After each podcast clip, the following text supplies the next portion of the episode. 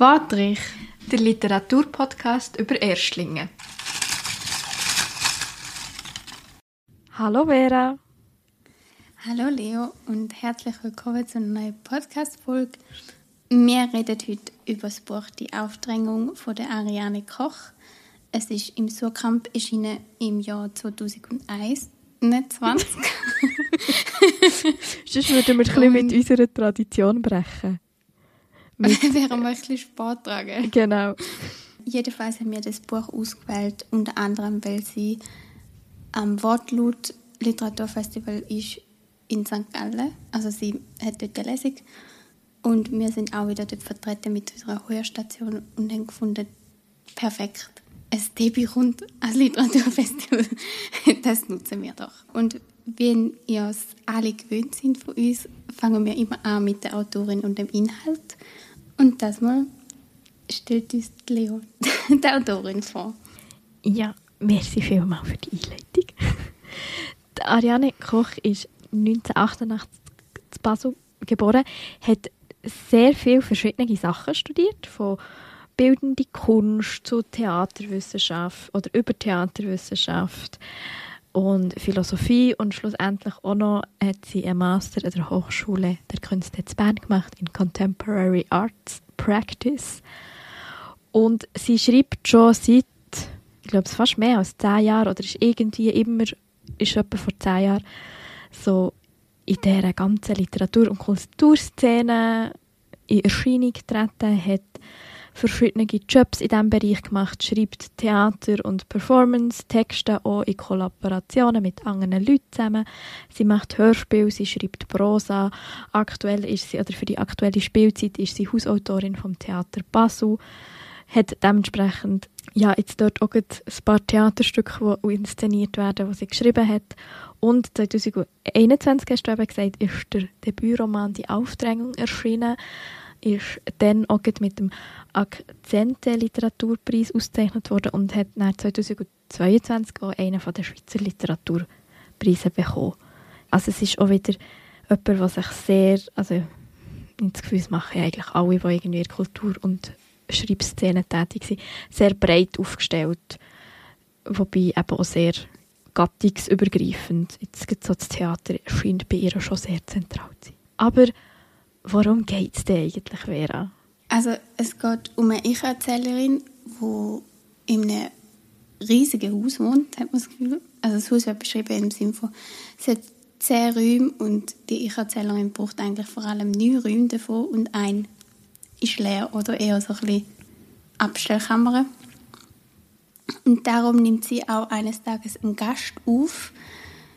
Bei sich, wieso ganz genau, weiß man, weiß man nicht so recht. Irgendwie ist der einfach sympathisch und darum nimmt sie den auf und der wohnt dann in dem Zimmer.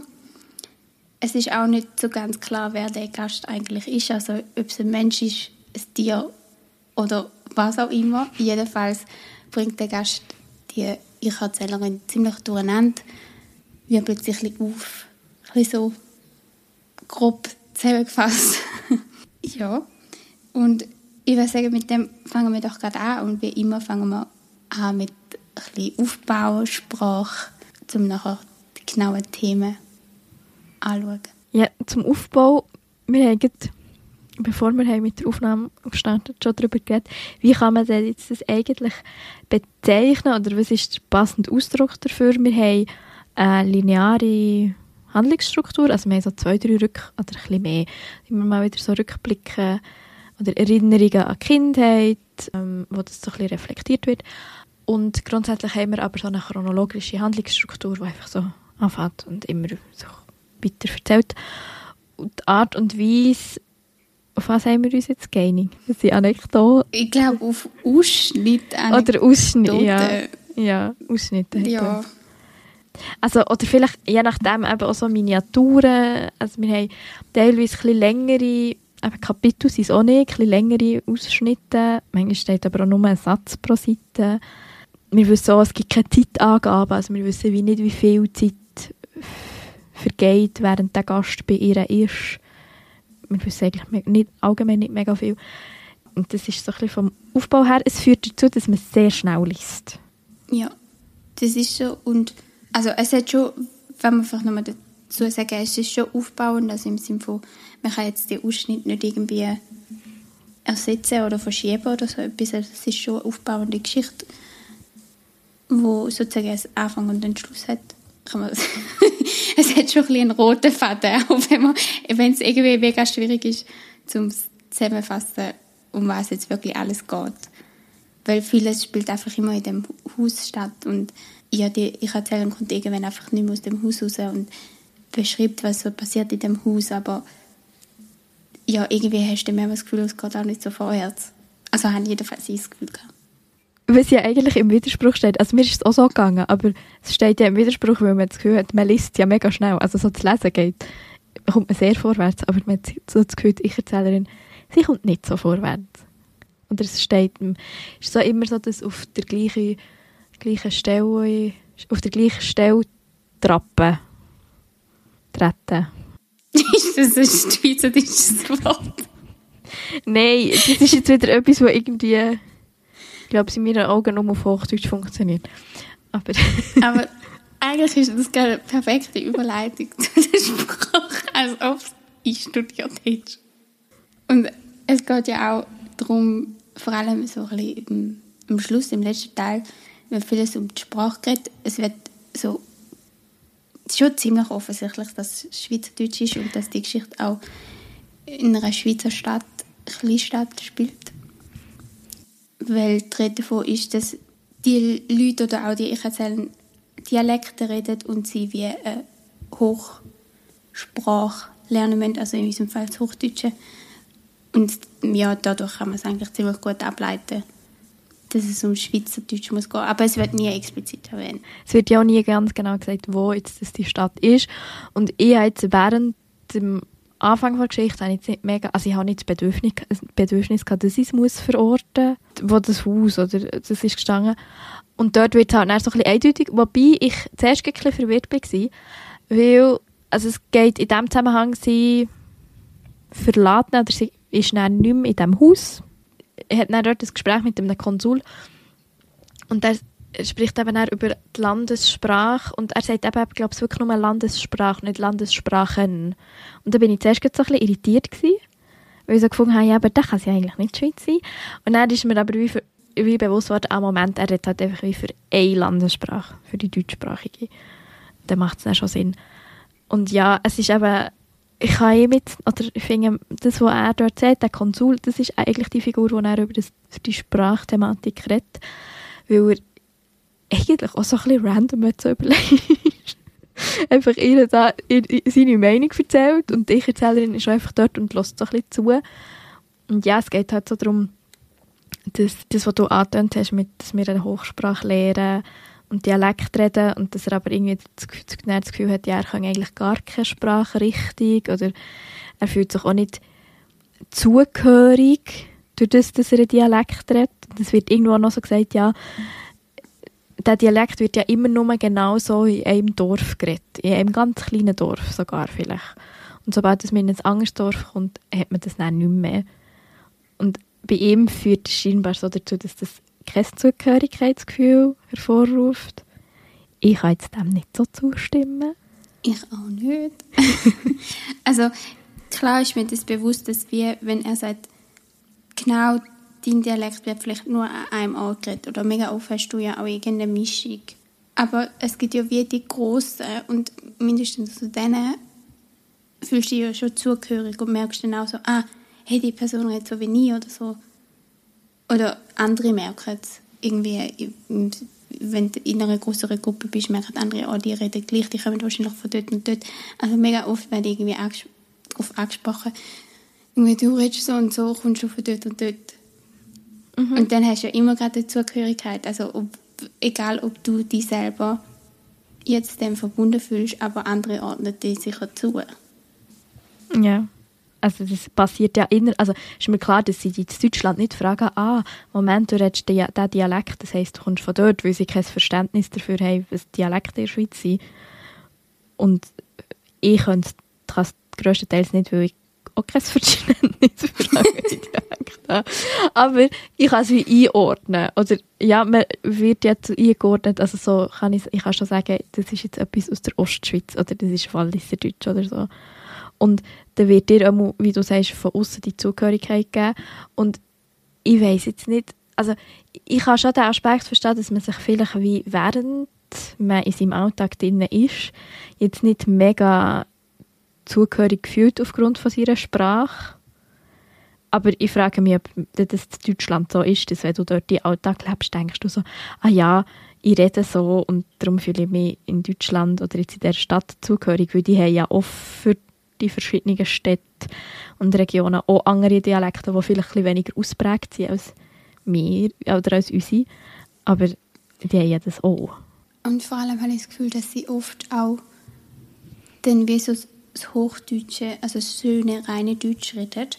Und je nachdem, also wenn sie mit anderen Leuten redet, also zum Beispiel beim Schwäbischen fällt mir das immer extrem auf, dass wenn Leute miteinander reden, die alle aus dem gleichen Kreis kommen, sozusagen, dann reden sie miteinander Schwäbisch. Aber teilweise, wenn sie mit anderen reden, haben sie dann plötzlich so schöne Deutsch. Also nicht alle, mhm. überhaupt nicht, aber teilweise. Und dann kannst du sie ja auch nicht zuordnen.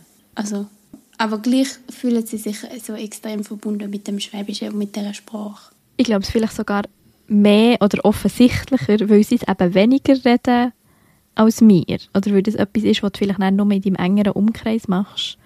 Oder in deinem Umfeld und nicht offiziell. Und bei uns läuft ja der Alltag immer auf Dialekt. Außer du begegnest einer Person oder bist in einer Institution, wie einer Schule oder einer Universität wo man halt dann auf das Hochdeutsche zurückgreift.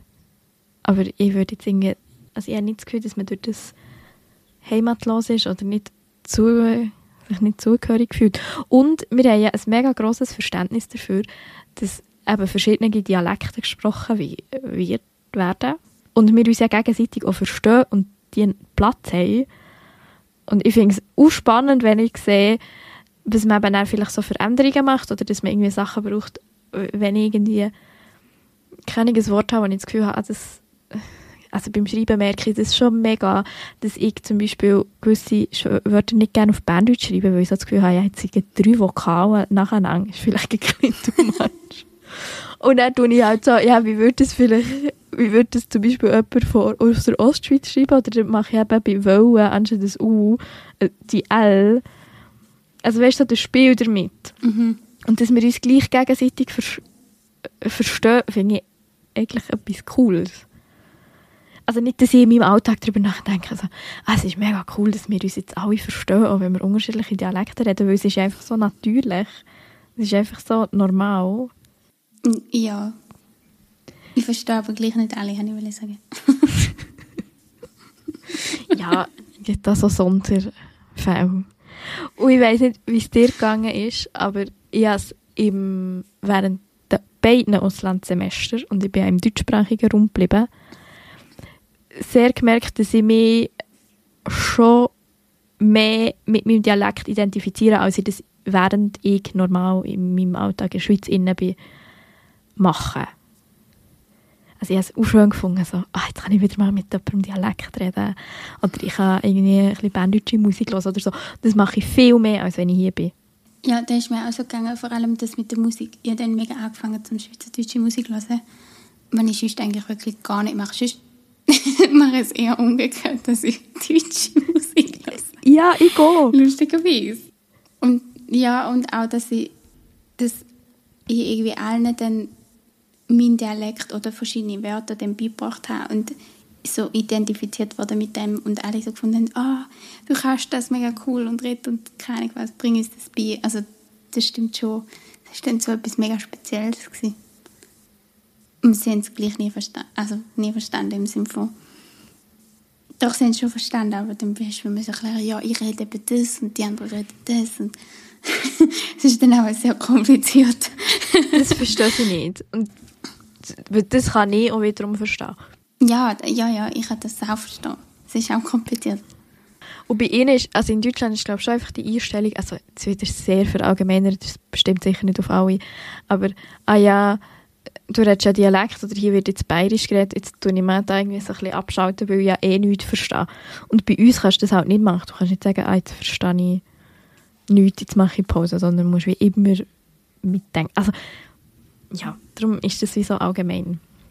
Das ist so etwas, was ich so gefunden habe, dem kann ich jetzt schon nicht ganz zustimmen.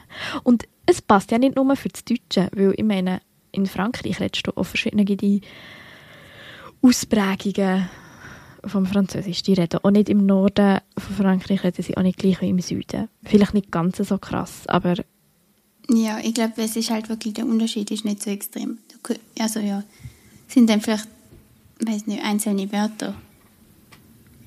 Und bei uns ist es ja so viel extremer. Nur schon etwas, was du gesagt hast, irgendwie mit so viel mehr Vokal bräuchte oder einfach allgemein die Aussprache sanfter ist oder so. Mhm. Wo ich schon kann zustimmen kann, es wird dann noch so gesagt, ja, es sei vor allem, oder es sei halt eine Sprache, die vor allem mündlich verwendet wird und die Schriftlichkeit fehlt.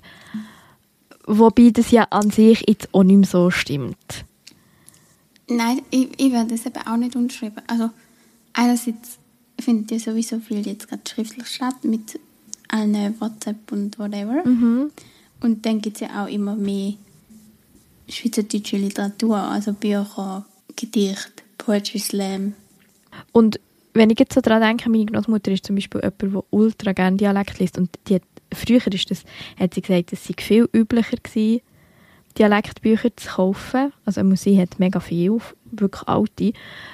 Und dann hat ja das ohne verschriftliche gegeben, nur weil es vielleicht nicht unbedingt eine Regel oder ein Regelwerk gibt und verschiedene Möglichkeiten äh, gibt, Wörter zu schreiben, was natürlich manchmal schon verwirrend kann sein, aber gleichzeitig muss ich sagen, es ist halt eine Sprache, die wo halt vielleicht nicht auf die Regeln angewiesen ist in diesem Zusammenhang. Und das heisst aber nicht, dass ihr irgendeine Sprachgeschichte fehlt, weil das nicht existiert. Ja, zum Lernen ist es halt schwierig. Ja, das verstehe ich. also du kannst es dann halt lernen reden, aber schreiben ist halt dann extrem schwierig und dann benutzt du halt gleich das Hochdeutsche oder so. Oder schreibst erst, wenn du dich irgendwie wohlfühlst oder sicher bist. Oder? Weißt du, was mir jetzt so bewusst wird? Eigentlich, ich habe doch am Anfang noch so gesagt, ja, es ist eigentlich so ein bisschen random, dass er das kommt, oder dass die Figuren das Gespräch haben. Oder dass er sie so anspricht und einfach über das redet. Und eigentlich ist es gleich nicht so speziell. Weil ich finde, man hat noch schnell mal, wenn man im Ausland ist und dann andere Leute aus der Schweiz hat, passiert das noch häufig, dass man oft mal solche Gespräche Ja, eigentlich immer. das stimmt. Ja, es geht aber eigentlich, also es ist jetzt nicht so, dass das ganze Buch äh, um die Thematik mit Sprache geht. Es ist wirklich so, eigentlich entweder ein Schluss oder einfach so ein Gedankenstoß, aber es passt gleich auch so ein bisschen für die ganze Geschichte, oder man kann es auf die ganze Geschichte übertragen, weil es immer mal wieder so Gedankenstöße gibt, Anstöße gibt zu verschiedenen Themen. Und die werden dann so angeschnitten und ein paar werden sehr oder ausführlicher behandelt und ein paar werden nur so angeschnitten oder ein paar werden so ein bisschen durch die Blume gesagt, was eigentlich gemeint ist. Oder man muss sich so ein bisschen selber herleiten. Aber es spricht eigentlich schon sehr viele verschiedene Aspekte vom Leben wieder. Nicht nur jetzt die Sprachthematik, sondern so ganz, ganz zentral sind sicher so Angst, Krise, Fremde oder Fremdheit oder der Umgang mit Fremdheit. Das sind so die drei Aspekte, die ich würde sagen, sind so die zentralsten. Oder was wir würden sagen, oder? Habe ich noch etwas vergessen? Nein, ja, was wir würden sagen, wäre, also wir tun ja zum Vorbereiten, wenn wir auch Rezensionen lesen. wenn man mal noch aufkommt, ist das Thema Heimat. Aber wir sind uns da nicht so schlüssig darüber gewesen, also ja, weil es halt sage ich vielleicht ein der Gegensatz ist für den Fremden, ja, aber ich finde es noch ein bisschen schwierig allgemein, wenn ich gelernt habe, ist es ein sehr heikles Thema. Heimat. Ja. Wir haben in der Uni letzte eine riesige Diskussion gehabt, aber egal. Jedenfalls zu Krise und Angst im Buch ist so, dass die junge Frau, die Protagonistin, irgendwie das Gefühl gehabt, die, die riesige Krise. und, und sogar irgendwie vielleicht fast ein bisschen psychische Probleme. Und darum habe ich am Anfang auch erwähnt, dass man vielleicht gar nicht so sicher ist, ob, sie, ob der Gast real ist oder ob sie sich den noch einbildet, weil sie irgendwann aufgrund von dem Gast wie Ausrede hat, um in dem Haus zu bleiben und die ganze Zeit irgendwie das Haus auf den Kopf stellen und irgendwelche Regeln erstellen, wie man mit wann und wie und wo muss umgehen und der Gast hält sich eben nie dran und vielleicht ist sie es eben einfach selber, was irgendwie im, im Griff hat und das Chaos macht. Ja, und man muss auch dazu sagen, dass am Schluss, wo ja, ich verrate jetzt das, wo der Gast geht, löst sich auch wie extrem viel auf, auch für die Protagonistin. Also es wird wie vieles klarer und ein ruhiger. also sie findet wirklich mehr ihren Weg und ja, weiß vielleicht ein bisschen mehr, was sie jetzt damit ja, für mich ist schon die Frage eben so, also eigentlich muss man auch gar nicht unbedingt wissen, was ist oder wer ist jetzt der Gast wirklich. Aber man hat natürlich schon so beim Lesen das Gefühl, so, am Moment ist jetzt das, ist es ein Mensch? Oder dann gibt es irgendwie so Hinweise, wo man das Gefühl hat, ah nein, es hat eben schon irgendwie so ein bisschen animalische Aspekte. Und während das Ganze wie, oder je weiter die Handlung fortschreitet, bin ich wirklich so davon weggekommen, dass ich das Gefühl hatte, es ist etwas Greifbares, sondern wie du das jetzt sehr anschaulich ausgeführt hast, dass es wie sie selber ist. Oder der Gast halt etwas ist, was sie einschränkt. Sei jetzt das, die Krise, also das Symbolbild für die Krise oder für die psychische Verfassung. Es ist ja noch schwierig, das auch zu genauer beschreiben. Also ob es jetzt einfach eine Krise, ob es psychische Krankheit ist, kann man ja, also das würde ich jetzt nie wollen interpretieren. Aber eben so, also eine Krise ist es ja sicher, das merkt man. Und auf das zeigen ja auch all die Verhaltenshinweise oder Verhaltensänderungen, wie eben so beschrieben wird, dass sie daheim ist und das muss überwachen und sie sich ja auch immer von ihrem Umfeld mehr entfernt und weniger Kontakt hat und Freundschaften verliert. Und das ist ja genau das, was du machst, wenn du in einer ganz, ganz schlimmen, oder ja, wenn du eine Krise hast und sehr mit dir selber beschäftigt bist. Ja, und wenn du so zurückziehst, also das, das macht sie ja schon auch, dass sie sich so zurückzieht, also dass sie Sprachnachrichten nicht beantwortet und Briefe nicht beantwortet und dass sich wirklich so extrem aus dem sozialen Leben sozusagen zurückzieht. Und auch, es wird auch beschrieben, wie sie nicht wirklich Kontakt zur Familie hat. Und auch irgendwie nicht so ein gutes Verhältnis, hat man das Gefühl. also es ist immer so dreht, das Haus gehört eigentlich ihrer Familie und sie wird sozusagen duldet in dem Haus, aber sie hat wie auch ein Angst davor oder erwartet, dass sie irgendwann irgendein Familienmitglied das Haus für sich beansprucht und sie dann dort raus muss was ein extrem großes Problem ist ihrem Kopf.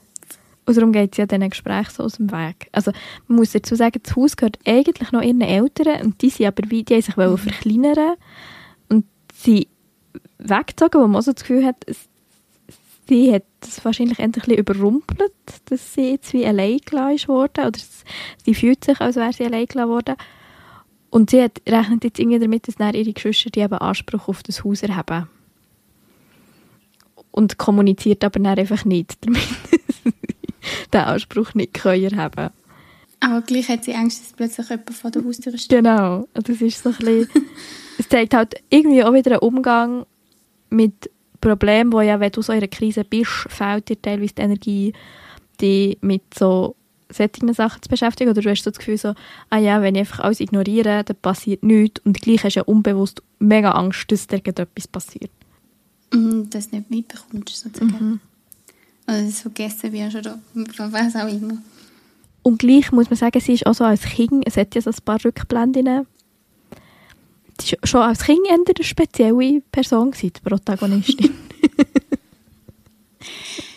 ja.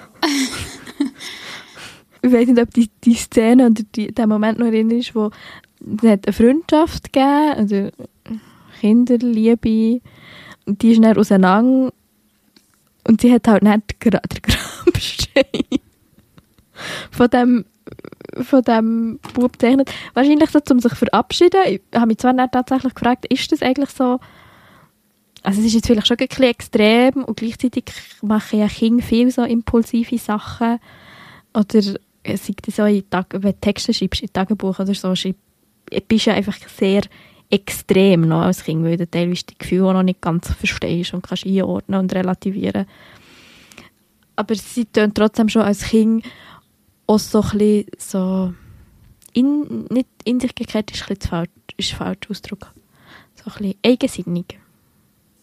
Und ist ja aufgefallen, dass von, von dem Bub, es ist ja dann noch ein Bub, das ist der einzige Name, glaube ich, der erwähnt wird. Also, wo explizit den Namen hat. Mhm. Sonst wird es, glaube ich, immer so, oh, oder vielleicht gibt es zwischen ihnen mal noch einen, einen Frauennamen, glaube ich. Carla. Gala oder so, ja. Aber es gibt praktisch keinen Namen. Also Stimmt. die Erzählerin hat ja auch keinen Namen, Gast hat auch keinen Namen.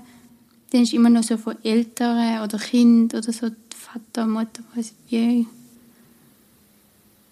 Dreht. Also es gibt sehr wenig Namen auf jeden Fall. Also vielleicht gibt es auch noch zwei, drei mehr, aber ich das einfach spannend gefunden, dass die Person explizit immer beim Namen genannt wird. Ja, weil du kannst eigentlich sagen, es ist ja wirklich passiert, als ich, ich glaube, so 8, 9, 10 war. Und man weiß ja nicht, wie viel Zeit vergangen ist, aber man weiß, die Person ist ja jetzt erwachsen, sie kann jetzt schließlich auch alleine in diesem Haus leben. Oder die Protagonistin. Und es scheint aber gleich sie ja noch mega zu beschäftigen, wenn der Name noch gesagt wird. Nein, das habe ich im Fall völlig überlesen, aber es stimmt. Es ist, ja, es wäre so, als ob sie jetzt noch müssen mit dem abschließen oder sie nochmal aufwühlt oder so. Es beschäftigt sie schon, glaube ich, wenn, wenn's, wenn der Name ja immer kommt.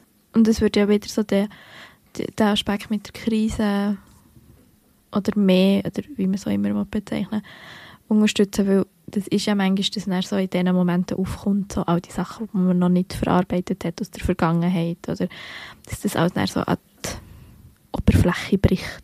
Auf jeden Fall.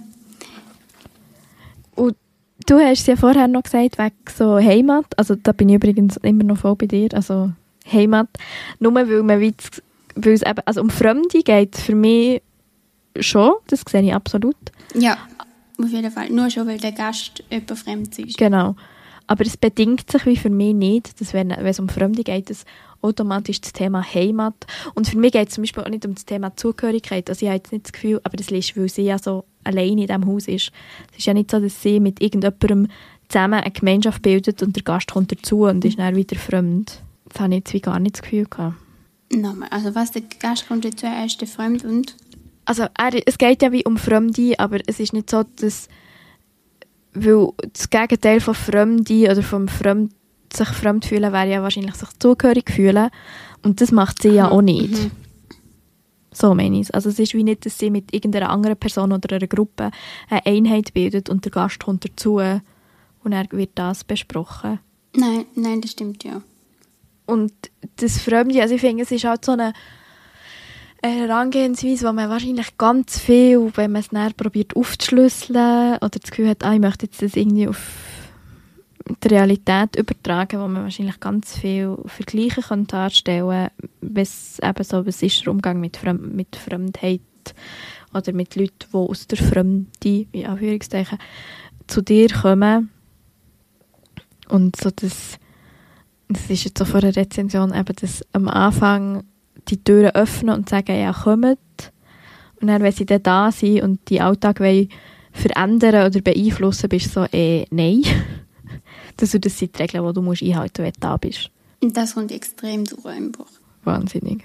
Also, dass man sich dann irgendwie muss anpassen muss. Und ob das dann keine Integration ist oder nicht, sei dahingestellt vielleicht.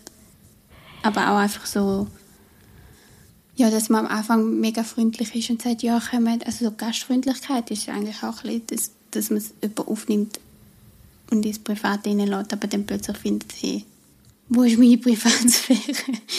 ich will wieder allein sein. Ja, und halt auch ein bisschen mit dem Spielen, mit, also Thema Gastfreundlichkeit oder es gibt doch das Mikasa, Sukasa, so im Sinn von, Mhm. das meinst ja du immer so auf eine bestimmte Zeit so, ja komm hier, fühl dich wieder heim und dort ist ja schon die Erwartung inbegriffen, ja, aber irgendwann gehst du ja dann wieder.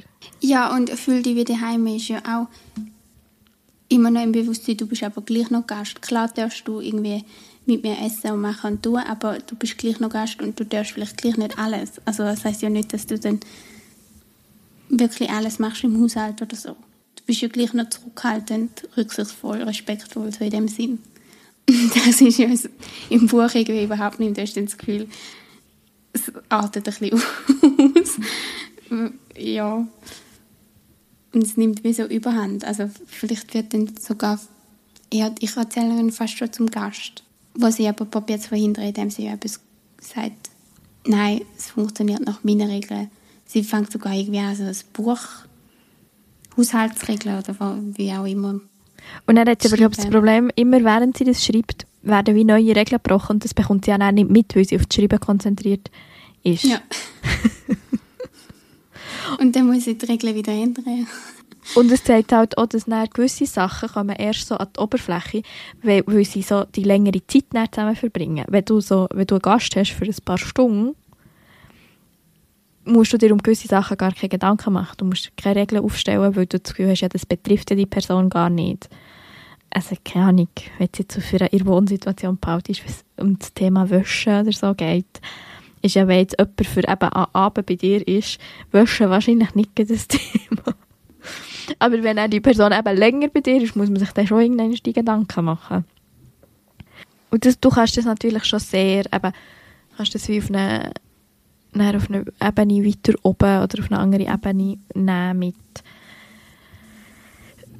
ja, mit Migration und fremd, eben fremd sein in einem Ort. Irgendwo wird nämlich auch so gesagt, ja, es schwingt ja schon immer so die Erwartung, eben, dass die dann irgendwann wieder zurückgehen. Und das, ja, also ich finde, du kannst es auf beiden Seiten lesen. Du kannst es mega einfach tatsächlich so auf dieser Erzählebene bleiben und halt einfach mit der, mit dieser Haussituation und mit dem Gast. Es ist jetzt nicht so, dass sich wie die Überlegungen mit auf einer politischen Ebene oder so, dass sich die mega in den Vordergrund drängen, während du es liest. Man denkt schon ab und zu dran, aber man kann sich auch einfach auf den Text einlassen. Ja, ich finde auch, dass man all die Politik eigentlich nicht. Also ich habe die beim Lesen auch nicht so im Vordergrund gehabt. Nein, ich gehe nicht. Erst jetzt eigentlich, wenn man, so ein bisschen, wenn man es so ein bisschen anfängt, zum darüber nachdenken, wie viel das es eigentlich ist. Und es ist ja auch nicht so, dass irgendeine Wertung stattfindet oder dass so gesagt wird, ah ja, das Verhalten der Protagonistin ist irgendwie, äh, weiss doch auch nicht, scheinheilig oder fremde, fremdenfeindlich. Da hat man ja überhaupt nicht das Gefühl, weil irgendwie kann man sie ja schon verstehen, dass sie in dieser Situation ist und das nicht genau definierbare Gastwesen da hat und sich da halt irgendwie an Regeln klammert. Und wir halt auch wissen, dass unsere Gesellschaft immer auf Regeln aufbaut, oder dass Gesellschaften auf Regeln müssen aufgebaut sein, damit sie mit können funktionieren Was sagst du dazu? Es wird ja da ganz gross, oder nicht gross, aber sowohl in den Rezensionen wird ja da immer so ein Verweis zu Kafka gezogen. Oder mehrfach wird der Verweis zu Kafka gezogen. Und in dem Zusammenhang, wenn man natürlich Kafka, Kafka sagt, kommt dann, kommen dann auch so Aussagen. Oder wie ein, äh, Zitat aus einer Rezension, wo eben gesagt wird, ja, die Aufdrängung hat Potenzial zum Klassiker. Was hat das, hast du da Gedanken dazu? Cool. Nein. also, aber ich dazu sagen, dass ich nicht die grösste Kafka-Expertin bin. Also, ich glaube, wir haben beide Verwandlung gelesen und that's it, oder? So à la Schullektüre. Darum ja, kann ich das jetzt nicht zu 100% unterschreiben, aber auch nicht irgendwie völlig sagen, nein, stimmt nicht. Klar hat es teilweise irgendwie so ein bisschen Relationen, weil der Gast so ein bisschen tierähnliche Züge annimmt. Also man hat mal das Gefühl, oder es wird so beschrieben wie ich erzähle ihn streichelt oder so. und seine Finger sehen irgendwie aus wie Pinsel. Es ist immer dreht von Pinselfinger. Pin, nein, Pinselstrichfinger oder so. Das ist ein richtiger, ein lustiger Wort. Das ist einfach vielleicht auch etwas, wo so ein bisschen auf die Verwandlung vom Kafka hinzählt. Oder auch das, irgendwann am Schluss ist mal dreht von einem Käfer. Der ist aber zwar, glaube ich, tot und liegt am Boden. Ja, das wäre natürlich die Oberfläche, äh, die Ober... die offensichtliche ja, aber, also weißt ich meine, dann kannst du ja auch wie gefühlt jedem Buch fragen, oh, es kommt ein Kafka, oh, Kafka. also, wenn jetzt, wenn böse gesagt. Nein, ich habe schon das Gefühl, es ist, ich muss im Fall wirklich sagen, also bei mir ist das Klischee mit äh, Kafka, die Verwandlung Schullektüre, das stimmt halt einfach. Das heisst irgendwie, ich habe Kafka vor keine Ahnung wie vielen Jahren gelesen, oder die Verwandlung. Und ich kann mich jetzt auch nicht mehr daran, mega daran erinnern, wie das erzählt ist worden.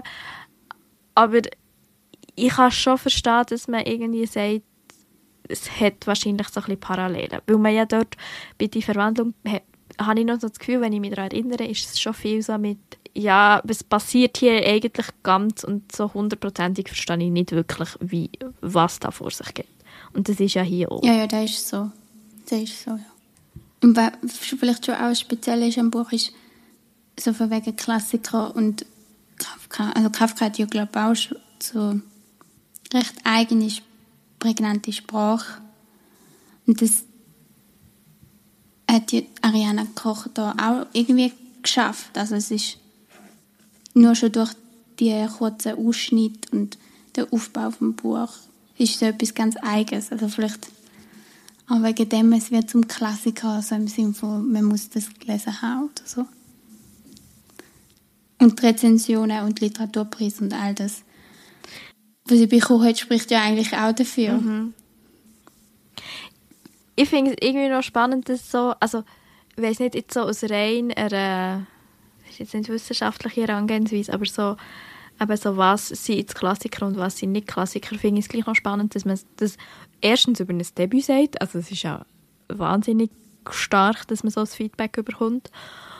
Und gleichzeitig ist ja viel, dass die Klassiker, das, das von Leuten geschrieben wurde, die halt eben also wo man auch wie das Gesamtwerk schon kennt und dann kann sagen, ja, keine Ahnung, jetzt fallen mir natürlich wieder nur Männer ein, ganz schlecht, aber irgendwie so, bei Max Frisch sagst du Homo Faber und Andorra und weißt, aber so das Gesamtwerk existiert ja schon. Und ich finde es mir spannend, dass wir einfach ein Roman vorliegt, dass man schon sagt, ja, der ist schon der Klassiker, weil ja das, dann wie sagt, hey, es geht wirklich jetzt in dem Fall ja nur um das Buch, weil du weißt ja nicht, was sie noch wird schreiben und was noch rauskommt. Also man hat natürlich Theaterstücke, die man schon kennt, die ja logischerweise auch zum Werk gehören und die ja auch schon vorher veröffentlicht wurden. Stell mir das auch noch schwierig vor, wenn sie jetzt ein zweites Buch schreibt. du bist schon extrem unter Druck. Und man sagt, das ist schon, das zweite Buch ist etwas Schwieriges. Oder du, wenn du das erste Erfolg hast, musst du irgendwie da anknüpfen und das kannst du eigentlich fast nie das ist vielleicht dann beim dritten wieder, aber das zweite wird tendenziell einfach ein bisschen schlechter. Also, ich weiß nicht, vielleicht kann man sie das mal fragen, wie sie das sieht, ob sie das völlig locker und easy nimmt oder nicht. Und gleichzeitig kann es kann sehr wie eben vielleicht auch beruhigen, wenn du eben so siehst, ja, Moment, es sind ja nicht von allen AutorInnen, die so den Klassikerruf haben, sind alle Werke gleich wichtig oder werden gleich als Klassiker eingestuft. Das stimmt auch. Aber wenn du das, also ich habe das schon verstanden, bin da bei diesem Gedankengang voll dabei. Also wenn ich das Gefühl habe, mir würde das gesagt werden und dann sollst das nächste Buch schreiben. Ja, vielleicht animiert es einem auch und man hat dann voll Energie und findet, ja, ich habe noch mehr so Sachen zu erzählen. Und was ich mir jetzt so überlege, so im Zusammenhang mit Klassikern, steht natürlich auch viel so Thema Schullektüre oder Unilektüre. Und da kann ich mir das natürlich schon vorstellen, weil man ja aber du kannst schon sehr viele Schichten oder aus verschiedenen Perspektiven drauf schauen und darüber reden und irgendwie das analysieren und überlegen, ja, aber schon nochmal, was ist jetzt der Gast oder wer ist jetzt der Gast? Von dem her hat es natürlich schon das Klassikerpotenzial. Hättest du das Gefühl, deine Schüler würden das gerne lesen? Gut, wir hätten früher auch nie immer alles gern gelesen, aber Ja, irgendwie habe ich schon so das Gefühl, also ich habe das Gefühl, du kannst es nur mit älteren Kindern lesen, weil ja, das, das, glaube ich auch. also so, keine Ahnung, so erstes Gimmerjahr, also ist ja bei uns nochmal etwas anderes als jetzt in Zürich, aber so vom Alter her habe ich immer so das Gefühl, das wäre zu viel versteckt und zu viel nicht gesagt. Und die anderen, ja, ist noch schwierig. Ich probiere mich daran zu erinnern, ob ich Kafka gerne gelesen habe. Ich weiß es auch nicht. Wahrscheinlich schon auch eher anspruchsvoll. Ja, oder? ich glaube schon. Also ich habe auch nicht das Gefühl, es ist jetzt eins, was ich würde, wo dann mega viel rauskommen und sagen, das ist jetzt mein Lieblingsbuch. Weil äh, das ist, ich glaube schon mehr so ein bisschen auf... Oder wenn ich jetzt über mich nachdenke, was ich so wie aus meiner Gimmerzeit lang als mein, also was ich würde sagen, was mein Lieblingsbuch im Gimmer war, sind das halt so ein bisschen die, ich sage die offensichtlicheren Bücher oder Bücher, die sich offensichtlich mit bestimmten Themen befassen. Also so die verlorene Ehre der Katharina Blum oder der Vorleser habe ich dann ganz super. Weil so wie klar ist, über wen kannst Ja, du reden und du genau. siehst es und du musst nicht noch so mega drüber nachdenken oder so. Das musst du ja mit der Zeit auch einfach lernen. Also, ja, genau. Das lernst du eigentlich nachher im Studium. Und ich könnte mir dann vorstellen, dass wenn du es aber wie mit anschaust und aufschlüsselst, dass, sie dann, dass das schon so eins ist, wo sie dann merken, so, ah, Moment, da ist ja viel mehr, als ich eigentlich gemeint habe. Und eigentlich ist es ja mega cool. Das glaube ich auch, ja. Aber ich würde es jetzt, glaube ich, nicht sofort mitnehmen lesen. Was sie sicher Freude daran hat und was eben, du kommst sehr schnell in die Geschichte rein. Es ist sehr kurzweilig erzählt, du hast es relativ schnell mal gelesen. Es ist einfach nicht so dick. Es ist so dick. Das kommt, das kommt auch immer gut an. Und gleich, also eben, das ist noch so ein bisschen jetzt mehr meine persönliche Dinge, muss ich so sagen, habe ich auch bei gewissen Passagen dann immer so das Gefühl, gehabt, es hält mich gleich nicht mega zu 100% ab. Das ist nicht nur dein Problem, das war auch mein Problem. Ich hatte zwischendurch wie so ein einen Durchhänger. Gehabt. Ich glaube sogar, es passiert einfach nur so ein überflogen. Weil ich das Gefühl hatte, ich verpasse eh nichts. Ja, offensichtlich habe ich nichts verpasst. Ja, aber das, das gibt es manchmal bei Büchern, gell? Das ist auch okay. Ja. Und es kommt halt auch ein bisschen darauf an, was man so selber präferiert. Und ich habe, ja, oder so welche Art von Erzählen, dass man grundsätzlich lieber hat und dann ist es so sehr situationsabhängig. Und irgendwie muss ich jetzt so sagen, weißt, wenn wir wieder darüber reden und man dann so gemerkt, ah Moment, über das und das und das kann man noch reden oder das und das kann man so sehen, dann bekommt man auch wieder mega Freude am Text. Und beim Lesen ist schon so ein kleines, ja, manchmal eben auch so ein kleines Dahinplätschern gewesen. Oder gibt so die ersten 50 Seiten habe ich wie einiges gelesen und am nächsten Tag bin ich so, gewesen, so was ist jetzt eigentlich schon wieder genau passiert? ja. ja. also, weil es ja, es hat zwar eine Handlung, aber irgendwie ja auch nicht. Also es geht ja auch so schleichend. Und das sind auch immer so die, eben die Episoden, wo man so einfach, oder die Ausschnitte. Und dann wird ja dann auch nicht immer nur, es geht ja nicht immer nur um die Handlung. Es ist ja, gut erzähltes Buch hat ja nicht immer nur eine Handlung, sondern auch so Passagen, wo reflektiert wird oder so. Aber hier bin ich wirklich so, gewesen, so ah, Moment. Weil man halt die Gedanken, einmal ich, wenn ich so Sachen lese, wenn es so viel auf gedanklichen und thematischen Ebenen spielt, dass ich einfach mega schnell vergesse. Ja, aber es ist dann ja auch nicht so schlimm. Also du kommst ja gleich noch mit. Absolut. Das ist ja auch nicht, eben, ich habe jetzt also das Gefühl, das ist eins, das ich jetzt in einem halben Jahr auch nochmal schle lesen und dann würdest du wieder andere Sachen entdecken. Ich glaube, das ist schon so ein, so, so ein Buch. Und das würde dann wieder dafür sprechen, also es, du entdeckst zwar immer neue Sachen, wenn du das Buch mehrmals liest. Ja. Wahrscheinlich. ja. Aber das würde ja auch wieder so ein bisschen auf das Klassiker-Ding herdeuten. Oder schließt sich dort ein, dass das ja Bücher sind, die man eben immer, Wieder alles. ja, weil sie so vielschichtig sind. Also wir haben es gleich unterstrichen. St- Unterstrichen. Hat das Zeug zum Klassiker. ja, ich weiß nicht, ich bin nicht so der Fan. Ich, bin eigentlich grundsätzlich ja, aber ich bin eigentlich nicht so der Fan, Bücher nach Klassikern und nicht Klassiker einzuteilen. Ja, auch nicht. Auch nicht zum sagen, das ist der Kanon und das nicht. Nein, ja, genau. Das finde ich immer schwierig und heikel. Es liegt vielleicht auch am Studium. ja, das wahrscheinlich. Dass so ein bisschen lernt. ja. Ja, dass man das halt schon auch kritisch muss, muss anschauen. Und viele sind ja Sachen, wo wir sagen, ah, die sind im Kanon, sind das dann Schullektüren. Und von dem her wäre es natürlich cool, oder ist es ja cool, wenn es wie moderne Klassiker gibt, weil die halt eben ein bisschen aufbrechen. Und gleich wissen wir ja, dass dann ganz viele Texte einfach wegfallen, weil sie keine Beachtung mehr bekommen. Und das äh, wollen wir ja nicht. Grundsätzlich. Hast du noch irgendein Abschlusswort zu die Aufdrängung? Nein. Ja, merci vielmals fürs Zuhören. Falls sich jemand zu die Aufdrängung möchte äußern oder das Gefühl hat, hey, also der hat das, die, die Gastgeschichte ganz, ganz anders gelesen. Ich kann mir nämlich schon vorstellen, dass das ein Aspekt ist, wo verschiedene Leute verschieden lesen und verschieden interpretieren. Dann freuen wir uns wie immer über irgendwelche Rückmeldungen. Und sonst würde ich sagen, merci vielmals fürs Zuhören und wir hören uns in der nächsten Folge wieder. Wadrich, der Literaturpodcast über Erstlinge.